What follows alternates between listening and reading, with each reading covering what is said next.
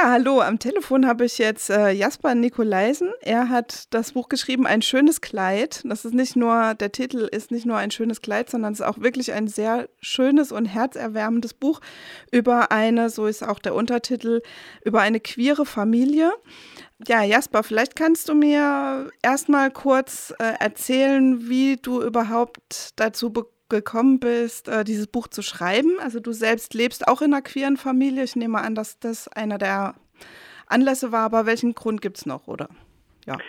Ja, das war tatsächlich einer der Anlässe, dass ich so ähnlich wie das in dem Buch beschrieben ist, äh, zusammen mit meinem Mann auch ein Pflegekind aufgenommen habe und hier zu Hause saß in der Elternzeit und dachte, da passiert so viel und so viel interessantes Zeug das müsste man eigentlich mal aufschreiben. Das habe ich dann auch gemacht, aber zunächst in Form von so kleinen Aufsätzen oder Essays über so bestimmte Situationen mhm. und Erziehungsfragen und lustige Situationen und nicht so lustige. Und dann bin ich damit ein bisschen hausieren gegangen bei so Verlagen. Das wollte natürlich zunächst mal keiner haben. Also Essays über irgendwie, ja, was der Papa mit seinem Kind gemacht hat, das wollen die Verlage nicht so gerne machen. Mhm. Und dann ist was passiert, was man eigentlich keinem erzählen darf. Ich tue es jetzt aber trotzdem. ähm, ich habe eine unverlangt eingesandte Manuskript-Dingsbums gemacht beim Querverlag. Und das bedeutet ja normalerweise, dass man nie wieder irgendwas davon hört. Mhm. Und da in dem Fall hat es aber geklappt. Der Querverlag hat sich bei mir gemeldet und hat gesagt, ja, das hat uns gut gefallen, wir würden uns gerne mal mit dir treffen. Mhm. Und da dachte ich schon so, das ist ja ausgedacht, das sind irgendwelche Menschenhändler, ja, das, das gibt's doch alles gar nicht. Und was noch verrückter war, war, dass die gesagt haben, ja du, diese Essays sind sehr schön, aber kannst du nicht einen Roman draus machen? Mhm. Und wir warten, bis der fertig ist und du hast übrigens noch einen Monat Zeit. Oh. Und dann habe ich das Buch geschrieben. Okay. Du hast ja vorher oder machst du wahrscheinlich jetzt immer noch als Übersetzer auch gearbeitet. Ja. Ähm, aber das ist jetzt dein erster Roman, richtig? Ich habe vorher schon einen Roman und eine Novelle geschrieben. Okay. Äh, einen Fantasy-Roman, der heißt Winter austreiben. Da geht es auch ziemlich queer zur Sache und eine Novelle unter einem weiblichen Pseudonym. Da geht es auch queer zur Sache, ähm, aber das ist das erste Buch, das so richtig schön und rund und beim Verlag und mit bisschen Presse und mit einem schönen Cover und so. Also es ist das erste Buch, das ich so herzeigen mag und auch denke, ja, das ist jetzt aber wirklich meins und ich finde es richtig gut. Mhm. Äh, du hast jetzt schon gesagt, es geht queer zur Sache. Vielleicht kannst du kurz was über die Familie, für die Leute, die das Buch jetzt noch nicht gelesen haben, äh, sagen, über die queere Familie, um die es da geht. Wer spielt da eine Rolle? Wer ist wer? Also es gibt einen Ich-Erzähler, der heißt Jannis. Das ist so ein ja, im Wesentlichen bisexueller Mann, der schon sehr lange zusammen und auch verehepartnert ist mit einem Mann, der heißt Levi und der Levi, ja, der war zwar immer schon ein Mann, das haben bloß nicht alle gewusst. Und mhm. er hat sich also im Laufe seines Lebens da freigestrampelt, dass er auch so gesehen und anerkannt wird. Und die beiden kriegen ein Pflegekind und an so einem Pflegekind hängen natürlich noch eine ganze Menge andere Leute mit dran es gibt eine leibliche Mutter und es gibt so ganz viele Helferleute und das wird dann eine ziemlich große queere Familie. Mhm. Ähm, das spielt ja auch in dem, Fi äh, in dem Film, sag ich schon. Noch ist es ja nicht verfilmt, ne? Vielleicht kommt da ja auch noch jemand. Ja, du, Wer das weiß. kann gar nicht mehr lange dauern. Ich genau. Ich, ich, bin da zuversichtlich. ähm, äh, in dem Buch ist es ja auch so, dass äh, in, dem, in der Kita, in der dann Valentin später ist, sozusagen, heißt ja auch mal, das ist der mit den zwei Vätern, der eine und der andere. Für die beiden Protagonisten ist es quasi wichtig, dass sie Väter sind. Also inwiefern spielt dieses Vater-Ding eine Rolle. Man könnte jetzt auch sagen, wir nehmen den auf und wir sind halt Levi und Janis und haben den aufgenommen. Äh, mhm. Na, da sagst du ja mit der Kita schon was ganz Richtiges. Mhm. Ich bin mir gar nicht so sicher, dass das für die beiden Papas so irrsinnig wichtig ist, mhm. aber das wird halt ständig an die herangetragen. Mhm. Also von der ersten Begegnung mit dem Jugendamt an, bisschen auch von der leiblichen Mutter, wobei die noch ganz cool ist, aber vor allem so in so Kita und Ämter zusammenhängen und auch bei so zufälligen Begegnungen auf der Straße sind die immer sofort so adressiert. Ne? Das mhm. spielt auch eine gewisse Rolle in dem Buch ja, so eine Frage nach, wer wollen wir eigentlich sein, was wollen wir uns vorschreiben lassen, was wollen wir selber bestimmen. und so. Eine Frage, die du vielleicht auch schon gestellt bekommen hast, warum hast du nicht einfach eure Geschichte aufgeschrieben? Das ja, ich, wenn man das Buch liest, oder so, zumindest ist es mir so gegangen, äh, dann kann man schon merken, dass da sehr viel eigene Erfahrung mit drin steckt, ja. dass es sehr autobiografisch mhm. auch ist. Ähm, aber warum die bewusste Entscheidung zu sagen, ich schreibe über eine Familie? Ja, du hast es gut beschrieben. Da steckt schon viel von mir drin. Übrigens nicht nur von meiner eigenen Familie, sondern auch so berufliche Erfahrungen. Mhm. Also ich bin ja auch im Kinderladen angestellt und bin angehender Familientherapeut. Also ich kenne da mhm. viele verschiedene Stories einfach, die da mit reingeflossen sind. Ja, aber warum habe ich nicht einfach aufgeschrieben, was uns passiert ist? Na, zunächst mal ganz banal aus Gründen der Privatsphäre. Mhm. Gibt ja Dinge, die ich nicht jedem erzählen will. Und ich habe ja auch nicht nur über mich geschrieben. Ich kann ja nicht einfach alles mhm. aufschreiben über meinen Mann und meinen Sohn und die ganzen Leute, die da noch mit dranhängen. Die hätten sich schön bedankt. Ich habe vor allem überlegt, wie ist es so für meinen echten realen Sohn, meinen Pflegesohn, wenn der, wenn er erwachsen ist, so ein Buch mhm. in die mhm. Hand kriegt und da hat der Papa alles aufgeschrieben, ist vielleicht auch nicht so toll, ne? Und da habe ich mir sehr gut überlegt, was will ich hier genauso wiedergeben, wie es war? Was denke ich mir aus? Mhm. Was wäre mhm. vielleicht auch schöner gewesen, wenn es anders gewesen wäre? Also ich glaube, die Antwort ist ganz schlicht so eine Mischung aus, äh, nö, das möchte ich lieber für mich behalten und ja, so literarisch ist aber schon doch auch schöner. Mhm. Äh, du hast, ähm, in dem Buch ist es so, ähm, zunächst, äh, das fände ich, also ich bin jetzt keine Literaturexpertin, aber mir hat es gut gefallen. Am Anfang spricht der Jannis, also der Ich-Erzähler, mit äh, dem Hund der Familie, als mhm. noch kein Kind da ist. Ja. Und später spricht er mit dem Kind, das die anderen nicht so gut verstehen. Aber der Ich-Erzähler kommuniziert sehr gut und sehr genau auch mit dem Kind.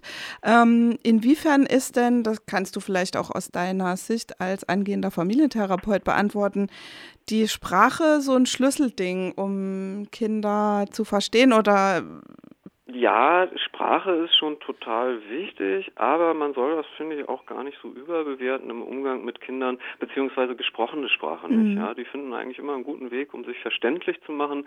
Wenn man da ein bisschen hinguckt und sich darauf einlässt, kann man eigentlich auch ganz gut selber nochmal lernen, dass viele Sachen gar nicht so gesagt werden, aber trotzdem sehr wichtig sind. Und das spielt ja auch eine große Rolle für diesen Ich-Erzähler, mhm. für den Levi. Der ist ja da vom Beruf Übersetzer in dem Buch und fühlt sich halt auch ständig genötigt, für dieses Kind zu übersetzen. Mhm. Und das ist ganz gut einerseits, weil er so für den einstehen kann und den gut vermitteln kann. Der nimmt dem aber auch immer ein bisschen was weg dadurch. Und das mhm. ist eben auch so eine Entwicklungsgeschichte in diesem Roman, dass dieser Ich-Erzähler auch mal lernen muss, das Kind so sein zu lassen, wie das selber sein will. Ne? Mhm. Und dabei lernt er auch eine ganze Menge über sich selbst und ich will jetzt nicht zu viel verraten, aber ein schönes Kleid spielt auch noch eine Rolle und mhm. dann kriegt er auch noch mal raus, dass er selber sich vielleicht auch noch ein bisschen verändern kann dadurch. Du hast schon erwähnt, dass du ähm, angehender Familientherapeut bist und in einem Kinderladen arbeitet. Mhm. In Leipzig gibt es ja keine Kinderläden. Wie muss man sich. Warum nicht? keine Ahnung. Also ich, ich weiß, dass es das in Hamburg gibt. Ich glaube, das ja. ist einfach so eine, eine, auch eine westdeutsche Tradition. Wobei, weiß ich ja, nicht. Ja, gut, das kann sein. Mhm. Aber, Aber das heißt ja eigentlich nur, dass Eltern und sonstige interessierte Leute das selber in in die Reihe bringen mhm. und sich ein Konzept überlegen, das ihnen gut passt und sich da Personal suchen, das gut passt und ähm, dass das oft eine Form ist, wo man sehr individuell auf ganz verschiedene Kinder eingehen mhm. kann. So, und, das und, ist es eigentlich auch schon. Und wie bist du dazu gekommen, dass du in einem Kinderladen arbeitest? ähm, ich bin ja eigentlich ganz was anderes. Ich habe ja heute auch noch mehrere Berufe, also ich bin mhm. ja auch mhm. nach wie vor Übersetzer und auch Autor. Mir war das irgendwann echt zu langweilig, immer nur mhm. am Schreibtisch zu sitzen. Ich bin wirklich so ein bisschen depressiv davon geworden mhm. und habe gedacht, ich möchte jetzt mal was mit so echten Menschen machen, auch mit welchen, die ich mir nicht ausgedacht habe, sondern die da wirklich so rumturnen. Und äh, bin im Wesentlichen so total naiv mal zu irgendwelchen Kindergärten hingegangen, habe gesagt, ja, ich würde hier gerne arbeiten. Mhm. Und die haben mir natürlich erstmal einen Vogel gezeigt und dann habe ich gesagt, naja, ich bin aber Erziehungswissenschaftler vom Studium her. Mhm. Ja, ich habe äh, Literatur studiert und auch Erziehungswissenschaften. Und dann wurden die so ein bisschen hellhörig und haben gesagt, oh, da kommt ein Mann, haha, mhm. mit Hochschulabschluss und der will hier mit unseren Kindern, also den nehmen wir doch gerne. Und ich habe dann so eine ich will nicht sagen Begabtenprüfung, aber ich habe äh, eine Prüfung gemacht, die mir auch die staatliche Anerkennung verliehen hat und war dann Erzieher unter anderem. Ja, und ich habe es eigentlich bis heute nicht bereut. Also ich glaube, sage ich jetzt mal ganz vorsichtig, ich möchte das nicht mein Leben lang so machen, mhm. weil das ist doch, je älter man wird, desto anstrengender. Aber das war auf jeden Fall eine gute Sache. Ich bereue es nicht. Wie wichtig findest du es denn, dass äh, Männer, ich sage das jetzt mal so in an, betonten Anführungszeichen, yeah. dass Männer in, ähm, ja, in Erziehungseinrichtungen arbeiten? Oh, wie wichtig finde ich das? Ich habe gerade gestern mit einer Mutter ein Gespräch darüber gehabt, die auch sagte, ich finde es so toll, dass du da mein, mein Kind betreust, mhm. weil dann ist endlich auch mal ein Mann hier. Hm, ja, mhm. also ich habe da so zwiespältige Gefühle dazu. Ich finde es immer dann blöd, wenn ich das Gefühl habe, das soll bedeuten, dass ich dann so Fußball spielen muss mhm. mit den mhm. Kindern und irgendwas, ein Motorrad bauen oder so. Das kann ich auch überhaupt nicht, habe ich auch keinen Bock drauf. ich finde es, glaube ich, gut, wenn relativ viele unterschiedliche Leute mit Kindern umgehen und die viele Anlaufstationen haben, wo die sich das aussuchen können, was für die passt. Ja. Mhm. Und ich finde es auch gut, wenn da andere Geschlechtermodelle rumlaufen und die also mitkriegen, naja, gut, das ist zwar eine Frau oder ein Mann, mhm. aber trotzdem sind die nicht so wie mein Fußballtrainer oder wie meine Mathelehrerin, mhm. sondern man kann das auch noch anders machen. Das mhm. finde ich tatsächlich ganz gut. Ja, ich glaube tatsächlich auch, dass es da wirklich um eben so ein vielleicht Role Model Ding auch geht, dass man sagt, auch später, also das ist auch ganz normal mhm. einfach, in Anf wieder in Anführungszeichen, dass ähm, verschiedene Menschen da in der Kita arbeiten und das müssen nicht zwangsläufig Frauen sein, die da arbeiten. Das ist ja, so das, was ich aber sehr oft finde. wird es ja, was du gerade ansprachst, auch mit so einem ganz negativen Unterton ja, ja. gesagt, naja, das sind ja immer nur Frauen, das mhm. ist dann schlecht für die mhm. Kinder. Und äh, ja, das sehe ich dann so doch nicht. Mhm. Ich finde es auch gut, wenn da mehr Männer in Kitas kommen, weil das dann nämlich perspektivisch irgendwann mal besser bezahlt mhm. wird. Wir wissen ja genau, wenn Männer in irgendeinen Beruf gehen, dann gibt es da irgendwann mehr Kohle. Mhm. Und wenn da immer nur Frauen sind, wird es ganz schlecht bezahlt, mhm. weil Frauen brauchen ja kein Geld. Insofern. Stimmt, die haben ja Männer. Gut, mhm. wenn mehr Männer ja. in Sozialberufe gehen, weil man dann irgendwann nicht mehr darum herumkommt, auch mal mehr mhm. Kohle abzudrücken kommen wir vielleicht nochmal zurück auf die queeren Familien. Äh, mhm. Adoptieren äh, ist sozusagen in dem Buch auch gleich beschrieben, das äh, lehnen Jannis und Levi ab, weil, äh, weil sie eben nicht als die reichen Onkels aus äh, irgendwie der westlichen Zivilisation irgendwo ja. auftauchen wollen und ein Kind äh, seiner, seinem Ursprungsland berauben. Ich übertreibe jetzt ein bisschen. Ja. Aber ähm, rein rechtlich wäre das doch auch eine schwierige Sache, oder? Das wäre eine sehr schwierige mhm. Sache. Also ich begebe mich jetzt auf dünnes Eis, weil sich da immer mal wieder ein bisschen was ändert und mhm. ich auch echt nicht alles äh, so im Kopf habe.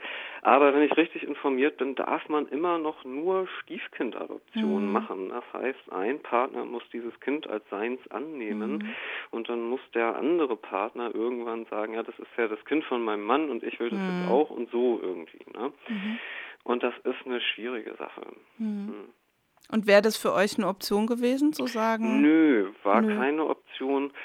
Wir haben da tatsächlich, und jetzt sind wir schon wieder bei meiner ganz realen mhm. Familie, ähm, noch länger als diese Familie in dem Buch drüber gesprochen und uns ganz bewusst auch für diese Pflege entschieden. Mhm. Also wir fanden das ganz gut, dass da ein Kind kommt, das schon ein eigener Mensch ist und mhm. schon was erlebt hat, was vielleicht auch manchmal ein bisschen schwierig ist. Ähm, und dass dieses Kind möglicherweise auch noch andere Familienteile hat. Mhm. Ja. Was, was findest du denn das Coolste an deiner, an deiner Kindfigur, ähm, Valentin? Was gefällt dir an dem in deinem Buch am besten? ich finde den natürlich super. Es ja, klar, du hast dir ja ausgedacht. in dem. Buch gut. Ja. Äh, bei dem Ich-Erzähler bin ich mir manchmal nicht so sicher, weil der mich natürlich an mich selber erinnert und da ist man immer ganz kritisch. Aber den Valentin, ich finde natürlich gut, dass der so altklug ist. Mhm. Ja, also wenn er sich mit dem Papa unterhält, der gut übersetzen kann, dann ist er ja auch echt nicht auf den Mund gefallen. Und der lässt sich nicht abspeisen mit so einfachen Erklärungen. Das finde ich super cool. Ne? Also mhm. dem kann man nicht erzählen, ja, du, man macht das jetzt so und so, weil das ist halt so, der will immer ganz genau wissen, warum. Und das ist für den Ich-Erzähler auch wahnsinnig schwierig, weil er da immer herausgefordert ist, jetzt also auch wirklich super ehrlich mit diesem Kind zu sein. Aber das finde ich eine sehr begrüßenswerte Eigenschaft an diesem Valentin. Und lustig ist er auch noch. Mhm. Ähm, ich habe bei dem Buch mich manchmal dabei ertappt, dass ich so gedacht habe, ach cool, das hätte ich mit meinen Kindern auch so machen sollen oder das habe ich mit meinen Kindern auch so gemacht oder mhm. das könnte ich mit meinen Kindern äh, jetzt auch noch so machen. Ähm, inwiefern ist denn dein Buch vielleicht sogar ein bisschen ein Erziehungsratgeber? Es ist ja nicht jetzt mhm. per se so gedacht, ja? Nee. Das finde ich auch total, also ich finde, ich würde nämlich sowas auch gar nie lesen, nee. äh, aber trotzdem ist was Didaktisches drin, was du als Erziehungswissenschaftler vielleicht so unbewusst da rein transportiert hast. Ja, weniger als Erziehungswissenschaftler, sondern glaube ich tatsächlich so als aus Vater. der Praxis mit ja. vielen verschiedenen Kindern. Ja. Ich habe das, das möchte ich auch nochmal ganz deutlich sagen, echt nicht als Ratgeber mhm. gedacht. Ne? Also wenn man jetzt denkt, ich kaufe dieses Buch, weil ich will mal wissen, wie man so ein Pflegekind so richtig mhm. erzieht, das geht, glaube ich, voll schief. Mhm. Ähm, na, ich glaube, man kann ganz gut abgleichen wie du das ja auch gemacht mhm. hast, ähm, weil das eine sehr genaue Schilderung davon ist, wie dann so ein Prozess funktioniert, wenn so ein Kind in die Familie kommt mhm. und auf seine verrückten Papas da trifft und die müssen alle miteinander klarkommen. Mhm. Und äh, da passiert natürlich eine ganze Menge und man kann sich schon fragen, hätte ich das auch so gemacht? Finde ich das überhaupt so richtig? Ich glaube, da stehen auch viele Sachen drin. Da würden andere Leute sagen, oh Gott, das kann mhm. man doch so nicht machen ja, ist auch okay, aber dieser Abgleich macht es, glaube ich, ne? dass man so ganz genau mal vorgeführt kriegt, so, hm, was es da für Situationen, wie verhalten sich die Leute, was haben die für Zweifel auch, also diese Eltern in dem Buch, die wissen ja manchmal auch echt nicht weiter, so. Mhm. Und äh, das macht's, das ist vielleicht so der Ratgebercharakter. Mhm. Mhm. Ähm wir reden jetzt so darüber, dass es äh, oder darüber über diesen Umstand einer queeren Familie, als wäre das so total selbstverständlich. Ihr lebt ja in Berlin und da ist es wahrscheinlich noch auch ganz äh, ja, nee, okay als queere nee. Familie. Aber ähm, was wünschst du dir denn so politisch an Veränderungen, dass quasi wirklich so, ich nenne es jetzt mal ein bisschen allgemeiner, vielfältigere Familienmodelle auch ähm, ja auf Goodwill oder keine Ahnung. Also dass vielfältigere Familienmodelle auch anerkannt werden oder besser anerkannt werden. Ja, da gibt es, glaube ich, einmal so eine Ebene von ganz harter rechtlicher Gleichstellung. Mhm. Ja, da ist ja einfach vieles immer noch ungleich und keiner versteht eigentlich so ganz genau warum. Aber vieles, was ja auch in dem Buch vorkommt, spielt sich eher auf so einer Mikroebene ab. Mhm. Ne? Das ist ja gar nicht so, dass die Leute denen alle böse wollen und die mit Steinen beschmeißen und irgendwie mit, mit Fackeln und Mistgabeln hinter denen her sind, sondern das sind immer so kurze, unangenehme so oh, Momente, mhm. wo einer was gesagt hat oder man kommt in so eine Situation rein, die echt nicht geht oder dieses berühmte Phänomen so, oh, das war so blöd und jetzt zu Hause fällt mir ein, was ich eigentlich mhm. hätte sagen sollen, was mir in dem Moment nicht eingefallen ist. Und wie kriegt man das weg? Ja, ich weiß auch nicht so ganz genau. Ähm, mhm. Ich vermute mal, da müssen mehr ungewöhnliche Familie, und damit meine ich jetzt gar nicht irgendwie so schwule Eltern oder lesbische mhm. Eltern oder Transeltern oder was auch immer, sondern so Familien, die einfach nicht so sind wie alle anderen, die müssen sich da zeigen, das ist die eine Seite.